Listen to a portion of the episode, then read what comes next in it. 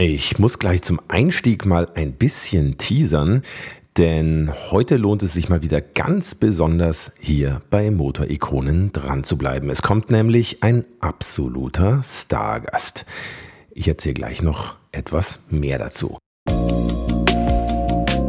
Und natürlich geht es in diesem zweiten Teil noch weiter um den Mercedes CLK GTR diesen ganz weit oben drüber Mercedes von 1997. Ich spreche mit Dietmar Kamczyk weiter über die Straßenversion des CLK GTR, darüber, wie man eine Serienproduktion für so ein Auto überhaupt aufzieht, warum er selber nie in dem Auto drin gesessen, geschweige denn es gefahren ist. Wir sprechen darüber, was das für Leute sind, die einen CLK GTR gekauft haben und fahren. Dann klären wir noch die Frage, ob es bei HWA oder AMG eventuell noch genug Teile im Regal gäbe, um noch einen allerletzten CLK GTR zusammenzubauen. Und natürlich sprechen wir außerdem darüber, was die Firma HWA eigentlich sonst so macht. Unter anderem nämlich wunderschöne V12-Motoren für Pagani, aber auch elektrische Antriebe für hochmoderne Wohnmobile. Und damit erstmal Moin Moin und Servus. Herzlich willkommen bei Motorikonen und den 100 besten Autos aller Zeiten. Mein Name ist Hans Neubert und ich freue mich sehr, dass ihr heute wieder mit dabei seid.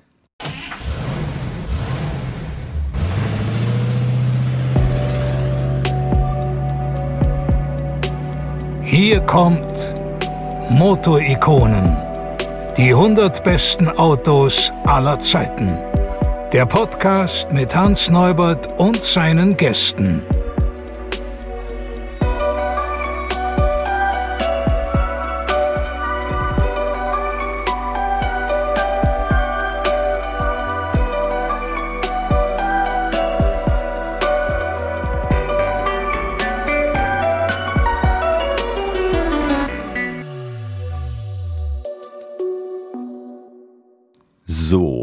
Kommt heute ein Stargast. Ich habe es gerade schon angekündigt, denn zusätzlich zu meinem sowieso schon wirklich großartigen Stargast Dietmar Kamczyk, dem Head of Powertrain bei HWA, haben wir hier heute außerdem noch Besuch von einem zweiten Interviewgast und zwar von jemandem, der ebenfalls am Mercedes CLK GTR mitgearbeitet hat. Wer Motorikonen schon ein bisschen kennt, wird sich natürlich an ihn erinnern.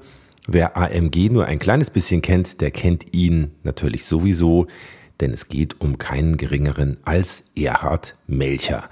Er wird heute hier noch zusätzlich mit am Start sein. Das berühmte M von AMG, der Gründer der Mercedes Tuning Bude, wie er es immer so schön nennt. Und tja, Erhard Melcher hat es sich nicht nehmen lassen, uns heute noch zusätzlich ein paar wirklich heiße Stories zum CLK GTR zu liefern.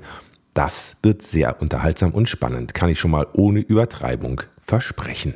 Und damit würde ich sagen, legen wir los mit dem zweiten Teil vom Interview mit Dietmar Kamczyk und dem Mercedes CLK GTR und mit dem Erhard Melcher. Der wird dann im Factsheet ausführlich zu Wort kommen.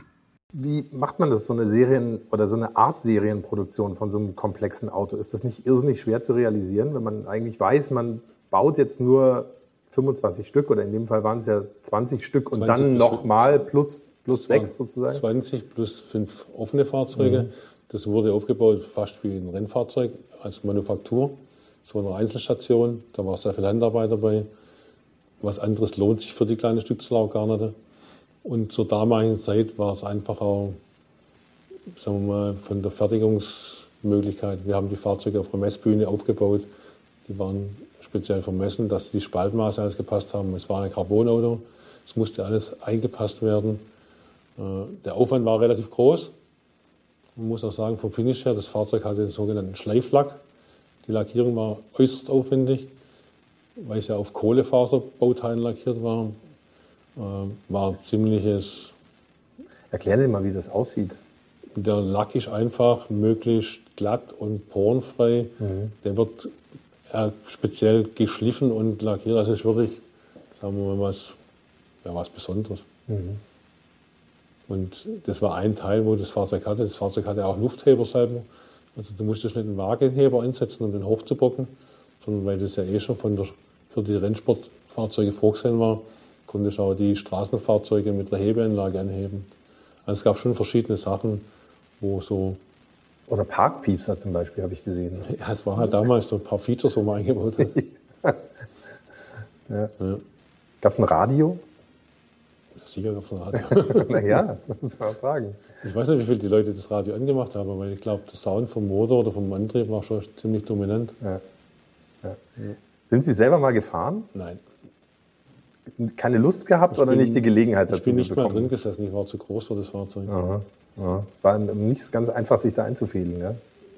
Muss man vielleicht dazu sagen, das sind, das sind keine klassischen Flügeltüren, sondern das sind so Flügeltüren, die so schräg nach vorne klappen. Ja, das ganze Moloch oder das Tuch war einfach ziemlich eng und es hat sich auch nie die Möglichkeit gegeben und wir hatten auch gar nicht den Kopf dafür da irgendwie. Und wir waren eigentlich 97, 98, 99 ziemlich viel unterwegs mit, ja, mit unserer Tätigkeit im Rennsport. Wie groß war das Team bei der Montage? Boah, das kann ich nicht sagen. Wir haben die Fahrzeuge zum Teil in einer externen Firma, wo wir gehabt haben, in Osweiler montiert. Das war ein eigenes Team, das die Fahrzeuge gebaut hat. Also es waren geschätzt vielleicht das ganze Team mit der Leitung vom Helmut 10, 15 Leute. Also wir haben das wirklich so ausgelagert, dass die Produktion der Straßenfahrzeuge wirklich, die konnten sich auf, auf ihre Arbeit konzentrieren. Die waren in angemieteten Halle, die wir eingerichtet haben. Und da war die Produktion von diesen Straßensportprototypen. War das nicht so ein bisschen riskant? Ich meine, wenn man ein Rennfahrzeug baut, dann ist man ja die ganze Zeit mit seiner eigenen Mannschaft um dieses Fahrzeug herum und sieht, da geht was kaputt, da kann ich das reparieren. Ist es nicht wahnsinnig riskant, so ein komplexes Fahrzeug dann Privatleuten in die Hand zu geben? Wenn man im Nachhinein so drüber nachdenkt, ja. Nein, ich muss sagen, wir haben damals auch wirklich jemanden gehabt, der sehr erfahren war, der das Team geleitet hat. Das war der Helmut Barth, der früher bei- bei Zackspeed war. Und wir haben wirklich versucht, das Bestmögliche, sagen wir auch von der Sicherheit, von der passiven Sicherheit, auch von der Bremse oder was halt ist, was man machen konnte, zu prüfen. Wir haben die Fahrwerke gepulst im Hause bei uns auf speziellen Prüfständen. Also man hat sich, sagen wir mal, die Sicherheit immer ganz oben angesiedelt. Aber klar, ein Restrisiko bei so einer kleinen Stückzahl bleibt immer, vor allem wenn ein Fahrzeug so hochperformant ist und Topspeed-Werte von über 300 realisiert. Da ist ein Risiko, auch von der Aero her, ist eigentlich immer dabei. Das vergisst man natürlich aus heutiger Sicht, was das 1997, 98 für Werte waren. ne? Ich lese hier gerade so im Leistungsdiagramm 1100 Newtonmeter Drehmoment oder auch eine Beschleunigung von unter vier Sekunden auf 100, weit unter vier Sekunden. Unter 10 Sekunden auf 200. Das ist äh, unfassbar. Und das alles ohne Turbolader. Das war schon ziemlich, ein ziemlich imposantes Fahrzeug, wenn Sie es im, auf der Straße mal gesehen haben. Muss man sagen, ne? war halt einfach was Besonderes. Das Moto-Ikonen Factsheet.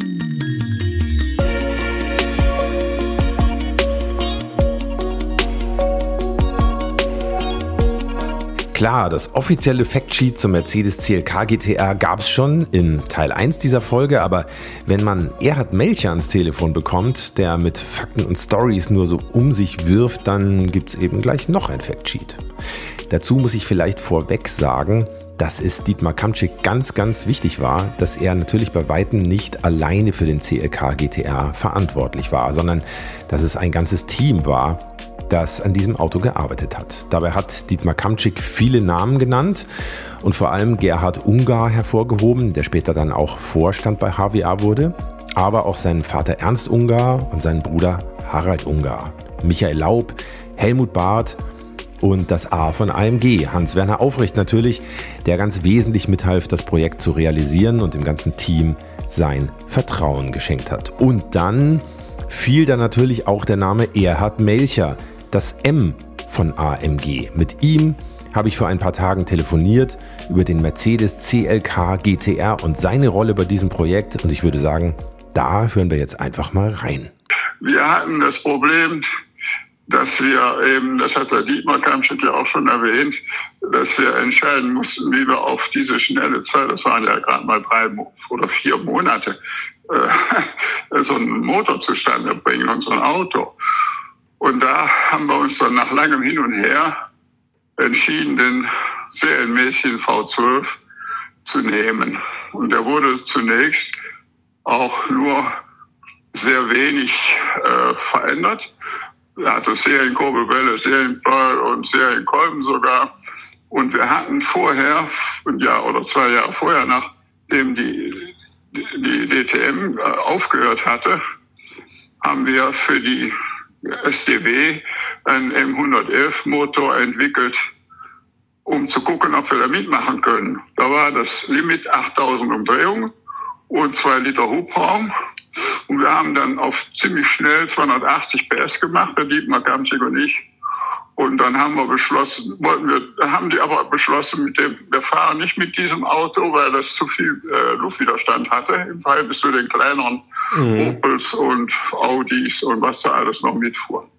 Aber der, Motor war zum Teil Baukastensystem, der Vierzylinder, der Reihen Sechszylinder und der V12, der ja aus zwei Reihen Sechszylindern gemacht worden war, also in etwa bis auf die spiegelbildliche Anordnung, die waren alle identisch. Und so konnten wir sehr schnell die Daten des M111 SDW-Motor übernehmen für den ersten Schuss mit dem V12.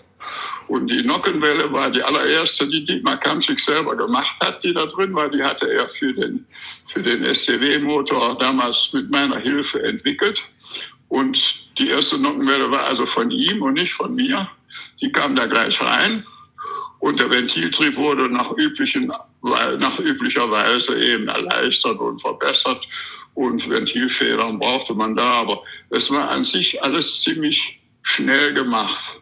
Aber war natürlich schon ein ganz schön dicker Brocken, der, der M120, ne? Der war tonnenschwer. V8 hätten wir lieber gemacht, ja. aber da hätten wir zwei Köpfe machen müssen, weil die Köpfe, die Mercedes auf ihrem M119er drauf hat, die kann man vergessen. Die waren für den Rennsport völlig ungeeignet. Wir hätten und haben ja auch später dem V8 die Zylinderköpfe verpasst, die wir auf dem V6 Rennmotor gehabt haben in der DTM und ITC oder wie das alles hieß. Also dieser tolle V6 da. Den haben wir praktisch verlängert später und haben den auf den V8 gemacht. Mhm. Mhm. So, die waren ja auch baugleich. Der DTM-Motor V6 war ja aus dem abgesägten V8 entstanden. Und der musste die gleichen Maße haben wie der V8. Und dieser spätere M119 hatte die gleichen Maße so wie der, wie der V6 Renn, Rennmotor, nur eben Achtzylinder, wo er ja früher auch mal mit angefangen hatte. Mhm. Und deswegen konnte man dann, musste man dann die Köpfe natürlich neu gießen. Und ich glaube, die hat die Firma Zeus gegossen oder Kosmos, irgendeiner. Also die Gießereien, wir haben das nicht in Deutschland gegossen gekriegt. Auf jeden Fall, das ist aber eine andere Geschichte. Der Motor wurde ja später für das nächste Jahr verwendet. Aber am Anfang hatten wir gar keine andere Chance. Es gab wilde Diskussionen von Seiten Aufrecht, Ungar an uns.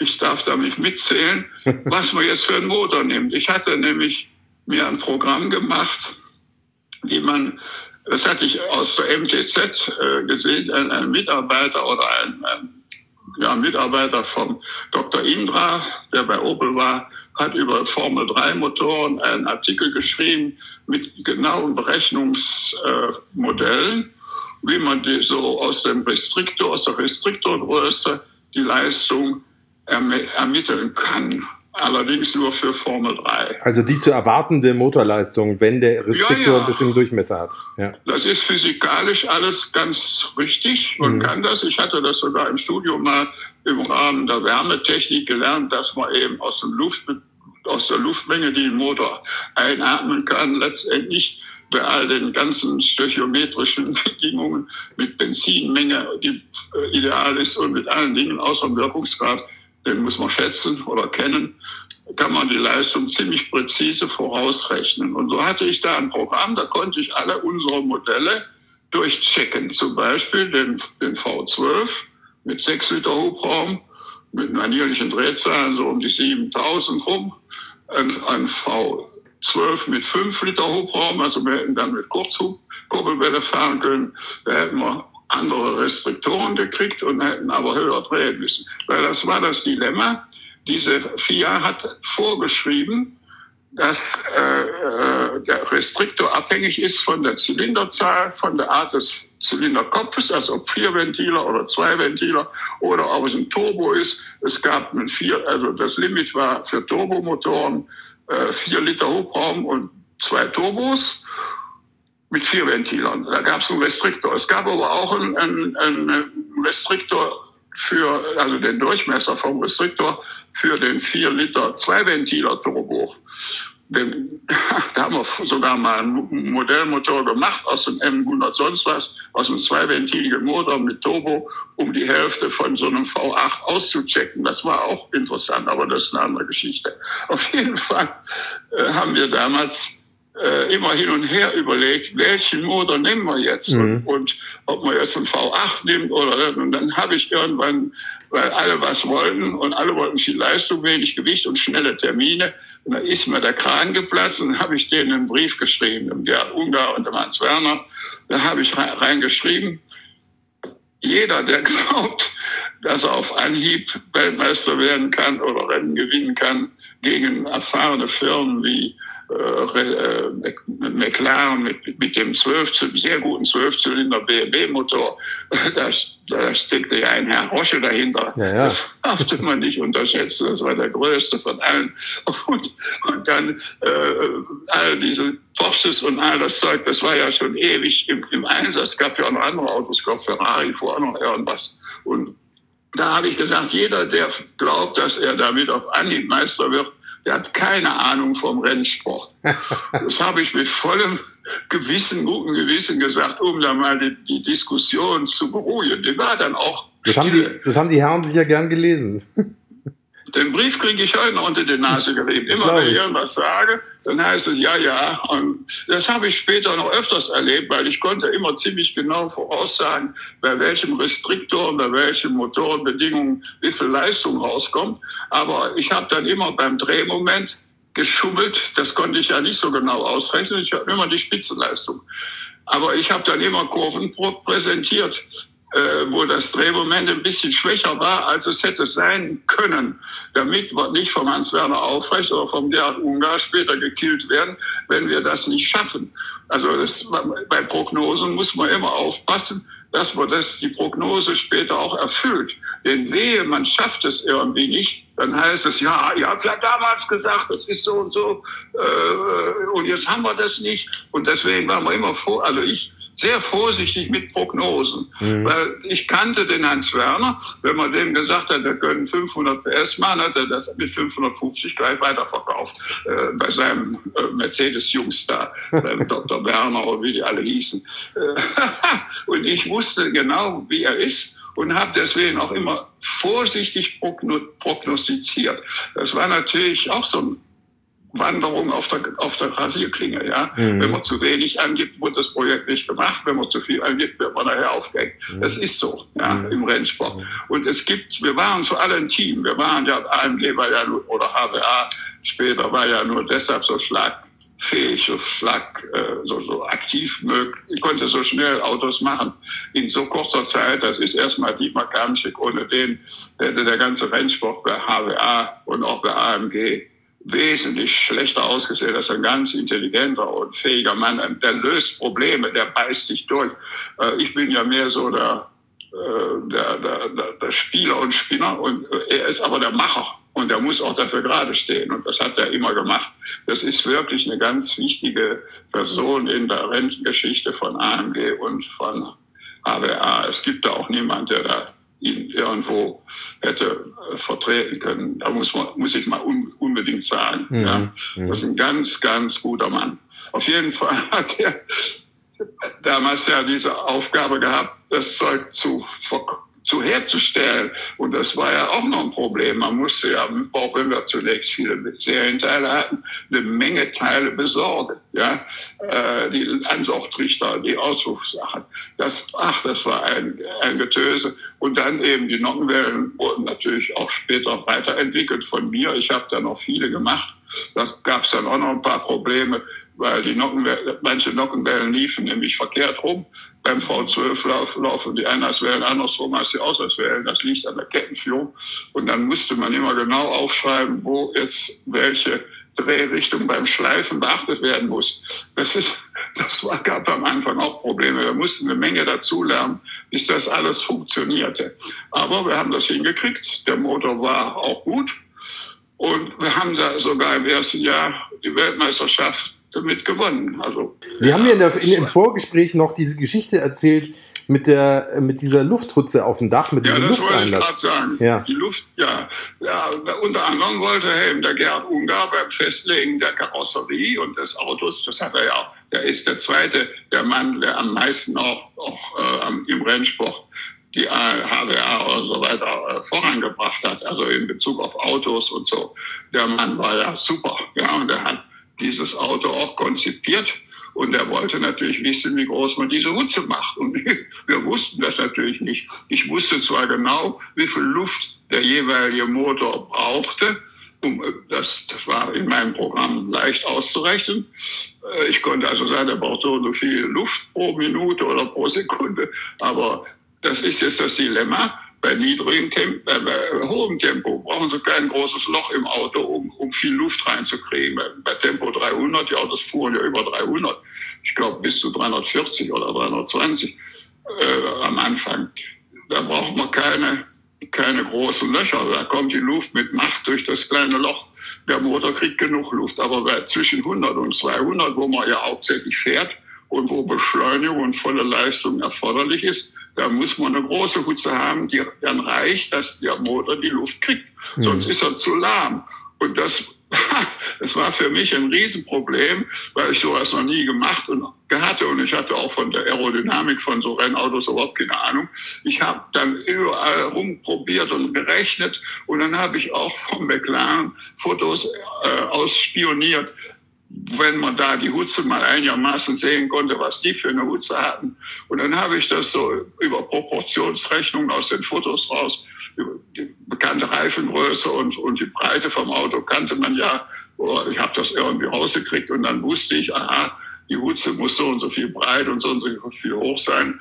Und dann habe ich mich dann so ein bisschen mit der Zeit an das endgültige Maß rangetastet. Und der Gerf hat natürlich dann sofort das Auto mit dieser Hutze festgelegt. Und das konnte man auch dann nicht mehr ändern. Und ich bin aber deswegen noch nie gefressen worden, weil Gott sei Dank hat es wohl irgendwie gestimmt. naja, das weiß man vorher nicht. Nee. Man hat ja so eine Verantwortung ohne Ende. Ja, es geht ja darum, fahren wir jetzt mit einem Zweiventiler äh, V12, das hätten wir auch können, aber hätten wir auch Köpfe vom alten 3, 3 Liter nehmen müssen. Der Zweiventiler kriegt einen größeren Restriktor als ein Vierventiler. Und jetzt ist beim Saugmotor ist es nutzlos, weil der Zweiventiler hat nicht so viel Leistung wie der Vierventiler. Deswegen kriegt er ja einen größeren Restriktor. Aber bei Turbomotoren ist das ziemlich wurscht. Und da ist ein Zweiventiler Turbo mit einem größeren Restriktor, einem Vierventiler Turbo, man vielleicht überlegen. Und deswegen gab es riesen. Was machen wir? Was machen wir? Jeder starrt nur auf die Leistung, die man erreichen kann. Ja? Aber es muss ja auch gemacht werden. Und das hat dann, Gott sei Dank, hat man sich dann äh, auch festgelegt, denn man musste ja noch 25 Serienautos machen. Und dieses war ja schlimmer als ein Rennmotor machen.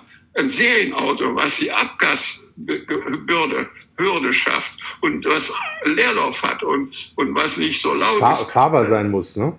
Ja, fahrbar waren die Rennmotoren auch, ja, Volllast oder nicht. Na gut, okay, ich sage nichts mehr. Auf jeden Fall war das alles mit zu bedenken. Und diese 25 Autos, die mussten gemacht werden, sonst wären die ganzen Rennerfolge nicht nicht anerkannt worden. Das, wir haben die Autos zwar erst, also HBR hat die Autos erst nachher gemacht, aber das Konzept musste man vorher festlegen und schwören, dass man diese 25 Autos baut. Wie das genau ging, weiß ich nicht, aber die wurden auch gebaut. Die hatten, hatten wirklich äh, nachher auch Kundschaft. Ja, hätten wir noch mehr machen können, aber das war ja das Minimum 25 Autos. Das ging ein Jahr später mit dem V8 dramatischer zu, denn unser Rennmotor V8 hatte zunächst für diese GT-Rennen eine flache Kurbelwelle, 180 Grad, und aus dem einen anständigen Serienmotor zu machen, äh, das ist nicht so einfach. Das ist ein Schüttelbock und, und, und, und der hat auch Probleme äh, mit anderen Dingen. Und äh, den durch den TÜV zu bringen, ist nicht so einfach. Das gab ja auch dann nur die Pflicht, ein einziges Auto zu bauen, soweit ich weiß. Und das hat dann auch gereicht. Das geistert auch noch in der Geschichte rum, aber äh, dieses Auto war schwerer zu machen als ein Rennmotor. Und Serienmotor verlangt einfach viel mehr äh, Kompromisse als ein Rennmotor. Da macht man Leistung und fertig. Ja. Und das hat man ja nur drin. Das konnte man ja schon vorher. Ja, auf jeden Fall war das alles äh, ziemlich aufregend. Und später wurde dann der V12 immer weiterentwickelt und war ja auch sehr erfolgreich. Der mhm. ging nicht kaputt. Und er war, die waren Weltmeister. Und im Jahr danach mit dem V8, da haben sie alles gewonnen, so, so zum Teil auch Doppelsiege. Und da hat Porsche anschließend sogar ihre GTE-Beteiligung eingestellt und hat von der AMG oder von der AWA, ja, AMG war das noch, zehn Leute abgeworben, aber die falschen, da haben wir uns sehr amüsiert drüber. Weil die, die das, das Maul am meisten aufgemacht hatten, die haben sie abgeworben, aber die waren nicht unbedingt diejenigen, die diese Rennerfolge mit zu verantworten hatten. Mhm. Das finde ich dann immer schön. Mhm. Aber das ist eine andere Geschichte. Und der Motor hat ja dann auch noch Karriere gemacht, äh, ist ja später dann so ähnlich im Pagani Zonda drin gesteckt. Ne? Ja, der Zonda hat ja, äh, ja, das war so. Pagani hatte am Anfang ja ein, ein V12. Die HWA hatte ja viele solche Motoren gebaut für die, für die GT-Serie. Und dann waren da Motoren da mit Trockensumpf und mit allen Schikanen, tolle Rennmotoren eigentlich. Und der Pagani hat die gekauft in einer etwas abgemilderten Variante. Da waren, glaube ich, andere Nockenwellen drin. Und dann konnte er mit diesem schönen V12 auch einen tollen Sportwagen machen. Mhm. Aber wie viel da gebaut wurde, weiß ich nicht. Auf jeden Fall hat er mehrfach nachbestellt. Mhm. Und das ist, und dann wurde das aber immer schwieriger, weil die Kurbelgehäuse vom M120 konnte man plötzlich nicht mehr kaufen. Mercedes hatte die Serie eingestellt und wohl hat dann keine mehr gehabt und gebrauchte konnte man schlecht nehmen. Das war nicht so im Sinne der Verkaufspolitik. Ja, natürlich kamen wir dann auch nochmal auf die Geschichte mit dem McLaren F1 zu sprechen. Dietmar Kamczyk hat die Story ja schon erzählt. Der legendäre F1 musste damals als Versuchsträger herhalten. Ganz interessant, was Erhard Melcher dazu noch zu sagen hat. Mhm. Aber vorher haben wir ja einen McLaren gekauft, also wir sage ich jetzt, ich nicht. Und dann hat man den BMW rausgemacht und wir haben dann mit allen Künsten den, den langen, großen, dicken Mercedes gekürzt und angepasst, dass er da reinpasst. Wie haben Sie den denn gekürzt? Was, was lässt man denn am ja, Motor weg, dass dieser kürzer wird? kürzen am Schwungrad und man kann äh, hinten, ja, an der Schwungradseite kann man allerlei abfräsen. Da ist ja normalerweise der Anlasser und das Ganze, der Flansch, da kann man eine Menge kürzen. Schwungrad kann man kürzen, Kurbelwelle nicht. Aber man kann viel machen und vorne konnte man auch was machen mit den Riementrieben und so. Also das Ding ist reingegangen. Das war knapp, aber er war drin und dann konnten die endlich ein, ein entsprechendes Fahrwerk mit dem Motor erproben, weil man mhm. braucht ja auch zur Entwicklung eines, eines Motors auch ein Auto dazu. Ja, das kann man ja nicht nur am Prüfstand machen. Mhm. Und das hat sich dann ergeben. Und dann war das erfolgreich. Dann konnte man sagen, okay, mit den BMWs können wir mithalten. Das war ja unsere Messlatte eigentlich. Ja, der ja. McLaren BMW war unser, unser, unser Haupt ja, Ziel, den, den zu besiegen. Das haben wir ja dann auch geschafft. Glückwunsch nochmal. Ja, den Glückwunsch müssen Sie hauptsächlich Dietmar Kamschick schicken, weil ich war ja für sowas, ich war ja nie verantwortlich. Ich habe mich ja immer aus sowas rausgehalten. Ich wäre auch, ich hätte dann nachts noch weniger geschlafen. Also ich hatte, hatte schon meinen Stress und ich wollte nicht mehr so viel Stress haben. Der Kamschick hat das alles prima gemacht. Also der, der ist so einer, der setzt sich dann hin und brütet das und aus und macht es dann und der macht es. Und da bin ich immer wieder äh, sehr froh, dass er mit mir sich gut vertragen hat. Seine Frau kann nicht glauben bis heute nicht, dass wir uns vertragen. Wir sind nämlich beide Skorpione und wir haben beide fast am gleichen Tag Geburtstag. 20 Jahre sind dazwischen ungefähr, ja, oder 21. Ja, 21. Und die Frau sagt, mit Skorpionen kann man eigentlich schwer aushalten. Und dass zwei Skorpione sich vertragen, kann sie sich gar nicht vorstellen. Der Dietmar hat alles gemacht, was ich nicht machen konnte. Er ist auch im Computer- und im Elektronikbereich wesentlich weiter als ich. Ich habe den immer, also den habe ich, den schätze ich heute noch sehr. Mhm. Und Erhard Melcher und ich haben über die Dinge gesprochen, die sonst noch so am CLK GTR gemacht werden mussten. Da hören wir auch noch mal rein was da sonst noch alles war, Trocken, Trockensumpf. Und den Motor musste man ja auch vorne ins Auto reinkriegen. Der musste eine Platte kriegen. Der Serienmotor hat vorne keine Frontplatte. Das sind Dinge, die muss man machen. Da ist aus dem Vollen eine riesen Aluplatte gefräst worden. Die wurde mit, für den Kettenkasten mit vor dem, vor den Motor geschraubt. Und an dem hing das Auto, das, der ganze Hinterbau von dem Auto hing an der Platte im Auto und dahinter kam der Motor und dann das Getriebe. Das war ja alles, das musste alles gemacht werden. Das ist eine Jenseits-Logistik. Und der Kamschick hat das alles hingekriegt innerhalb, innerhalb dieser kurzen Zeit. Da ziehe ich halt noch den Hut. Super Schlusswort. Wenn der Kamschick mir Blumen schickt, ist auch gut, ja. Ja, der muss da jetzt eigentlich, ist schon eine Flasche Champagner fällig, finde ich. ich bin Rotweintrinker. naja. Na, das werden die beiden hoffentlich untereinander ausmachen, was da jetzt als Bezahlung fällig wird.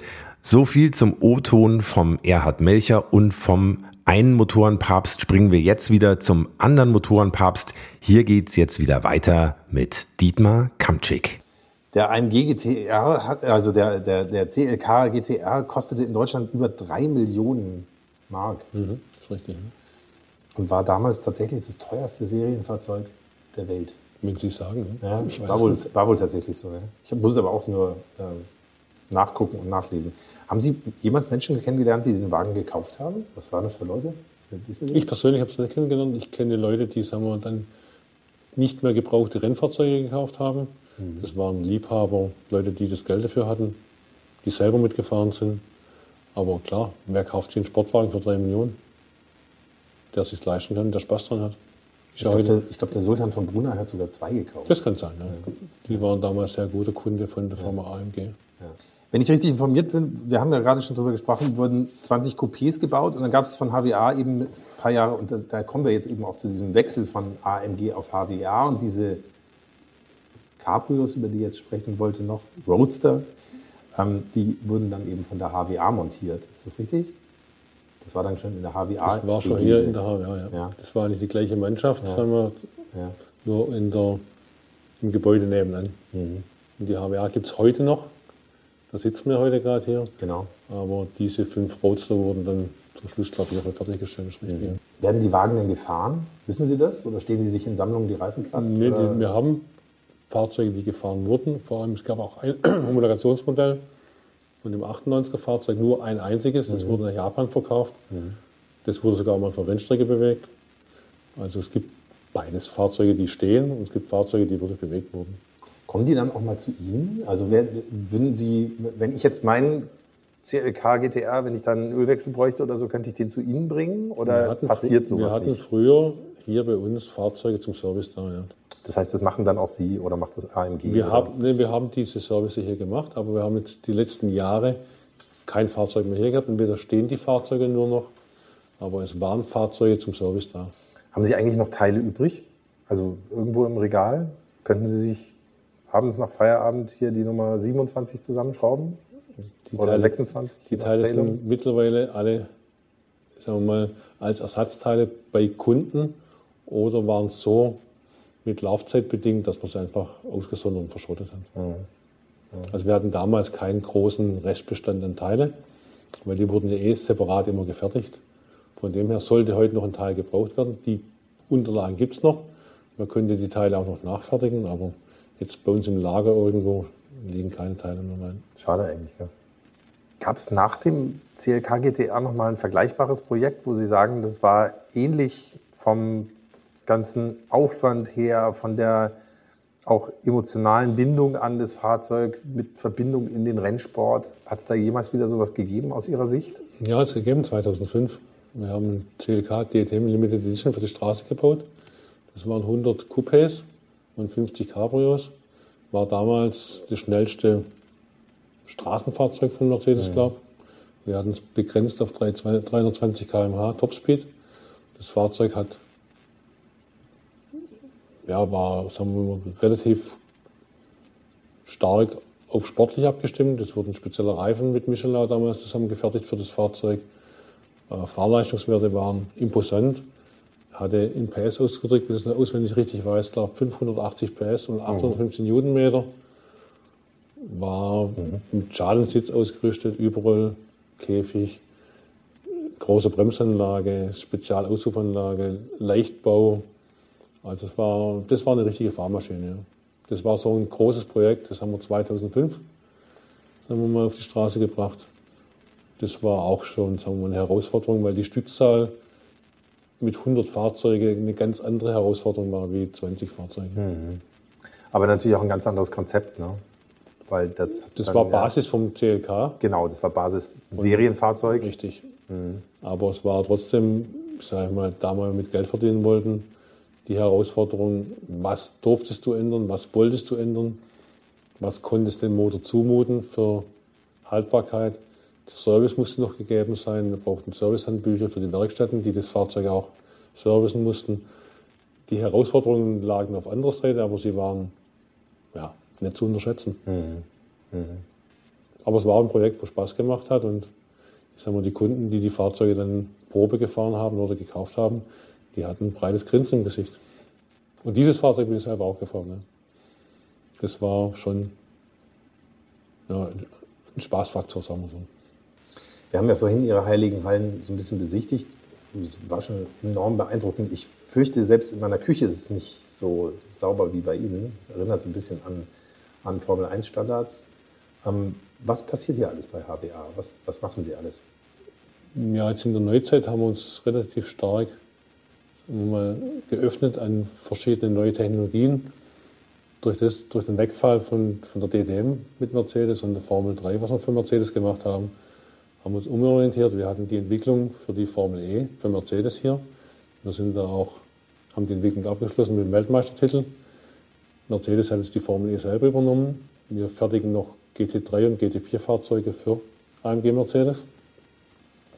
Und, man soll es nicht glauben, wir haben jetzt mit Knaus eine Zusammenarbeit, wir sind Entwicklungspartner für Knaus. Wir haben also Knaus Wohnmobile. Knaus Wohnmobile ist ein Fahrzeug ja. mit vier Rädern, wo ein Dach drüber ist. Die schnellsten Wohnmobile der Welt. nee, elektrifiziert sind wir da. Mhm. Nein, wir haben, im Ernst, wir haben letztes Jahr auf Düsseldorf auf der Caravan Show mit Knaus eine Premiere gefeiert als Entwicklungspartner für Knaus. Wir haben ein Wohnmobil elektrifiziert mit dem Range Extender und komplett auf 220 Volt umgestellt. Also Sie können theoretisch voll elektrisch in eine Stadt fahren und können ohne Emissionen zu, also ohne CO2 zu emittieren, einfach kochen, wohnen, Fernseh schauen und am nächsten Morgen wieder rausfahren, weil es keine Gasheizung mehr gibt, weil alles auf, alles aus dem Akku kommt. Aus dem Akku kommt. Mhm. Wir haben eine geplante Reichweite von 90 Kilometern. Wir können vier Tage unter Normbedingungen autark stehen. Da sind wir dabei. Haben einen Demonstrator gebaut, der war, wie gesagt, auf der Caravan Show in Düsseldorf oben. Wir werden jetzt demnächst Fahrversuche machen, um das Ganze zu beweisen, was wir da theoretisch äh, versprochen haben. Ist eine ganz spannende Geschichte. Ich sage mal, die Firma Knaus ist sehr interessiert dran. Wir werden auch hoffentlich weitere Aufträge bekommen in, dem, in die Richtung Prototypen-Serie oder Serienfahrzeuge, mal zumindest mal Konzeptstudien abzugeben. Äh, ja, das Thema Nachhaltigkeit im Wohnmobil hat ein großes Augenmerk bei den OEMs. Und ich glaube, mit Knaus haben wir da zusammen einen sehr guten Partner. Und das ist auch ein ziemlich interessantes Thema. Die Fahrzeuge fahren wir nicht so schnell. Aber da liegt die Herausforderung halt auf der, auf der anderen Seite. Mhm. Das ist wie wenn Sie halt ein Reglement lesen, ob das jetzt ein Motorsportreglement ist oder, oder ob das die Anforderungen an so ein modernes Wohnmobil sind. Ich sage mal, die Technologie und die Herausforderungen müssen Sie halt richtig erkennen und dann versuchen, ein gutes Produkt darzustellen. Aber Sie arbeiten natürlich nach wie vor auch an Konzepten, wo noch Benzin verbrannt wird. Ne? Das ist richtig, ja. Nein, wir sind, wie gesagt, mehrschichtig gerade unterwegs im Bereich Powertrain. Haben wir jetzt vor kurzem für die Firma Pagani Sportfahrzeuge, die Hypercars in Italien fertigen, einen Antriebsstrang entwickelt und gebaut mit einem V12-Motor wieder mal, der 900 PS leistet bei 9000 Umdrehungen mit einem Renngetriebe hinten dran. Der ganze Antriebsstrang wird hier bei uns auf, montiert, ist also entwickelt bei uns in der Firma HWA wird hier montiert, wird auf dem Prüfstand getestet und geht dann als eine Einheit nach Italien runter. Das ist ein Teil, wo wir jetzt gerade, sagen wir mal, Und der sieht wirklich entzückend aus. Also wir sind vorhin dran vorbeigelaufen. Wirklich ein sehr, sehr schöner Motor geworden. Ja. Da werden so circa 30 Exemplare dieses Jahr gebaut davon. Und wir sind gerade noch im Motorsportprojekt, Motorsportprojekt drin für den italienischen Kunde. Da wird ein reinrassiger Rennmotor gerade entwickelt für den Einsatz in Le Mans. Das ist jetzt, sagen wir mal, wieder back to the rules, also ein Projekt mit harten Anschlägen. Da steht ein Rennen zu einem bestimmten Zeitpunkt an.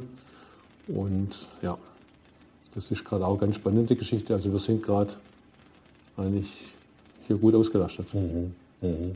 Und mit knappen Timings kennen Sie sich ja aus seit 1996, 97. Ja, es ist, sagen wir mal, nicht einfacher geworden, das Ganze. Aber es ist halt auch ein bisschen der Kitzel dabei. Du musst halt, ja, du brauchst ein gutes Team, das mitzieht. Das haben wir hier. Wir haben die Möglichkeiten von der Firma. Und ja, das ist halt auch der Reiz dabei, einfach mal ein bisschen, ein bisschen wahnsinnige Sachen zu machen und das vielleicht auch zu schaffen. Die Entwicklung geht ja immer mehr in Richtung Elektrifizierung. Gibt es da Dinge, die Sie auch schon anbieten können, sozusagen? Ja, das, das ist richtig. Der Verbrenner ist auf der Straße sagen wir, ein bisschen Verruf oder wird von den OEMs angekündigt, dass er abgekündigt wird. Wir haben diese Zeichen natürlich auch mitbekommen. Wir haben uns letztes Jahr unsere Prüfstände mit einem sogenannten Batteriesimulator aufgewertet. Das heißt, wir können elektrische Antriebe jetzt auf dem Prüfstand fahren, Hochvoltantriebe fahren. Das Wohnmobil von Knaus ist ja auch mit einer Hochvolttechnologie ausgerüstet. Äh, Wir haben einen Forschungsauftrag von der DLR für eine emissionsfreie Achse, die elektrisch betrieben wird mit Hochvolt, äh, um für die Zukunft gerüstet zu sein für Fahrzeuge, die auf unserem Nachbar von AMG, Mercedes, mit Hybridtechnik gebaut werden, um da als Entwicklungspartner mithelfen zu können oder Aufträge zu bekommen, ist es einfach wichtig, äh, da Ressourcen anbieten zu können. Da sind wir gerade dabei. Wie gesagt, ein Teil, das war eine große Investition, ist dieser Batteriesimulator für zwei Prüfstände. Wir sind, wie gesagt, mit Knaus mit der Elektrifizierung vom Wohnmobil dran. Da benötigen wir diese Ressourcen auch. Wir schaffen uns gerade Möglichkeiten in verschiedenen Bereichen der Entwicklung, auch von neuen Batteriekonzepten Richtung Powerbatterien, wo wir mit dem Fraunhofer Institut zusammenarbeiten. Wir sehen uns eigentlich, so wie es immer war, als eine Abteilung, als Supportabteilung für die Firma. Klar, wie die Elektrik ist auch Support, Lackierung ist Support. Und du kaufst halt deinen Teil dort ein, wo Preis-Leistung stimmt. Und wenn der, der Powertrain, sprich Motorenbau oder Getriebebau, nicht, zu, nicht ein Produkt liefern kann, das attraktiv ist, sei es von der Ausprägung, sei es von den Kosten her, wenn wir die Revision nicht so günstig anbieten können oder die Getriebe das Know-how haben, dann kriegst du keine Aufträge. Und wenn du keine Aufträge hast, kannst du deine Leute nicht bezahlen. Ob das jetzt die Gesamtfirma ist oder nur ein Teil, eine Abteilung, ist ja mal hingestellt. Genauso haben wir ja unsere Prüfstände und auch schon ver- vermietet gehabt an die AMG. Wir haben Entwicklungsaufträge für die AMG auf dem Prüfstand gemacht. Klar war der Vorteil, dass ich halt viele Leute von der Zeit hier kenne, auch von der AMG, dass ich Tobias Mörs kennengelernt habe, als er in der Firma angefangen hat. Jetzt ist er bei Aston Martin, der Ralf Illenberger, der ihm gefolgt ist, ich kenne ihn seit 20 Jahren. Das ist halt, sagen wir, wenn du so lange Leute von Mercedes kennst, ob das jetzt der Professor Mikulic ist oder der alte Werner Niefer früher, du hast halt schon eine Verbundenheit, du kennst Leute. Sagen wir, wo der Ola Kelenius bei der AMG Geschäftsführer war, hat man den kennengelernt. Es gibt immer noch, sage ich mal, diese Verbundenheit auch von der AMG zum Herrn Aufrecht, zu den Wurzeln von dem Ganzen. Und ja, klar, sie platzen uns alle Nähte, sie haben Bedarfe, die sie nicht decken können. Wir haben die Möglichkeiten, wir haben die Nähe, wir schaffen uns die Möglichkeiten, indem wir Arbeitsplätze so gestalten, dass man was für AMG machen kann. Wir investieren, wie zum Beispiel im Batteriesimulator, den wir zum Prüfstand investiert haben, wo wir zwei Prüfstände separat elektrisch fahren können.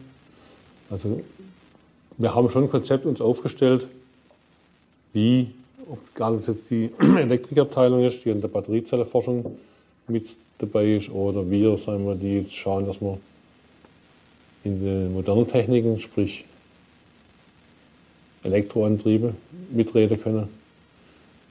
Die Heckstruktur vom Formel E damals, diese ganze Niedervolt-Geschichte, die hinten drin war mit dem Fahrwerk, wurde hier gemacht, inklusive Crash-Erfüllung.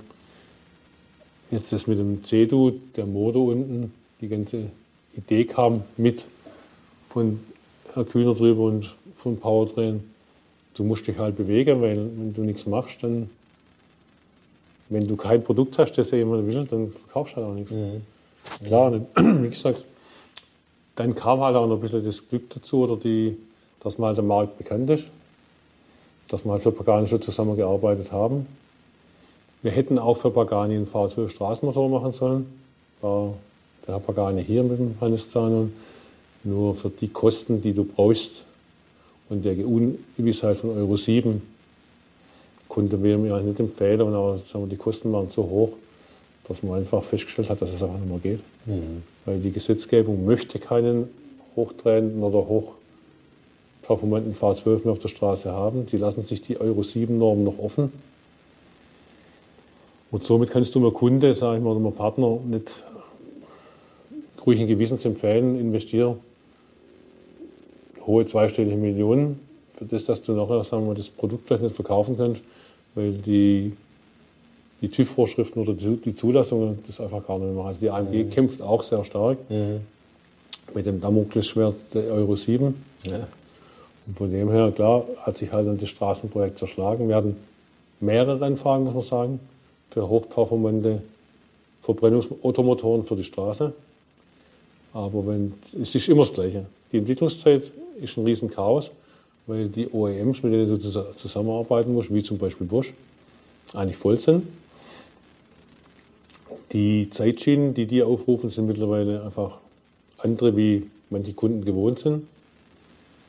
Und das Risiko in der heutigen Zeit, manche halt oder viele halt nicht mehr bereit sind und auch Investoren nicht mehr bereit sind zu tragen, um so ungewisse Produkte zu fertigen, die vielleicht nachher gar nicht mehr verkaufbar sind. Und von dem her sind eigentlich alle Serienanfragen, die wir bekommen haben, haben sich mehr oder weniger sagen wir, dahin, Gott sei Dank, manche geändert, dass man Motoren gebaut hat für die Strecke oder dass man halt so Entwicklungsaufträge gemacht hat, wie jetzt die, die CEDU-Achse, wo man halt auch, sagen wir mal, ja, wenn das Fahrzeug am Schlussplatz mal ein paar Meter Demo-Runde fährt, dann wirst du halt da. Ja. Mal, unser großes Problem war eigentlich immer, die HBA ist nie aufgetreten als, als irgendwie als Firma selber. Wir waren immer quasi der Dienstleister für AMG. Wir sind auch in der DTM gestartet unter dem AMG-Logo und von dem her waren wir eigentlich nie bekannt. Und wenn jemand an uns herangetreten ist, war immer die Frage, ja, durfte das als Mercedes? Selbst in Vorstellungsgesprächen war oftmals, sagen wir, der Verlauf des Vorstellungsgesprächs schlagartig in eine andere Richtung, als der Bewerber erkannt hat, dass wir mit Mercedes gar nichts zu tun haben. Mhm. Mhm. Also dieses, mhm. ihr seid doch Mercedes, das hat uns sagen wir, relativ lange für viele Aufträge, sagen wir mal, auch die Leute, sagen wir mal, davon abgeschreckt, uns zu fragen. Wir sind mhm. im Markt eigentlich als HWA, keiner weiß, was macht ein HWA mhm. eigentlich. Mhm. Und da sind wir jetzt auch gerade dran, einfach durch diese ganze Produkte und äh, Partnerschaften, die mit hinaus, uns einfach, sagen wir, im Markt zu etablieren als Engineering-Partner, der Aufträge arbeitet. Ich denke mal, wir müssen einfach die Zeichen richtig lesen, was die Zukunft zeigt und hoffen, dass wir einfach, ja, in die richtige Richtung investieren und einfach da, wie man schön sagt, am Ball bleiben können. Das war's für heute mit Motorikonen und den 100 besten Autos aller Zeiten.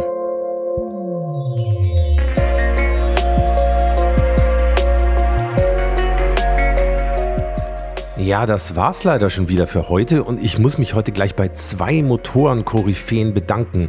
Bei Dietmar Kamczyk und bei Erhard Melcher für ihre Mitarbeit und ihre Zeit und ihr großartiges Engagement. Vielen, vielen Dank dafür. Und überhaupt, wann hat man das schon mal?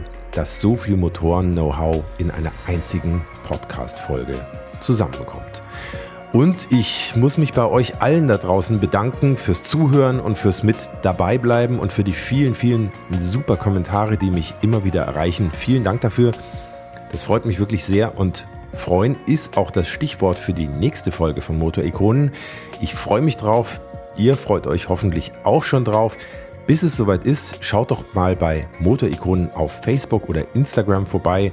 Lasst ein Like da und bitte abonniert Motorikonen unbedingt auch in eurem Podcast-Player, damit ihr keine Folge mehr verpasst und wir uns in zwei Wochen auch ganz sicher wiederhören. Bis dahin, alles Gute, fahrt nicht zu schnell, euer Hans Neubert.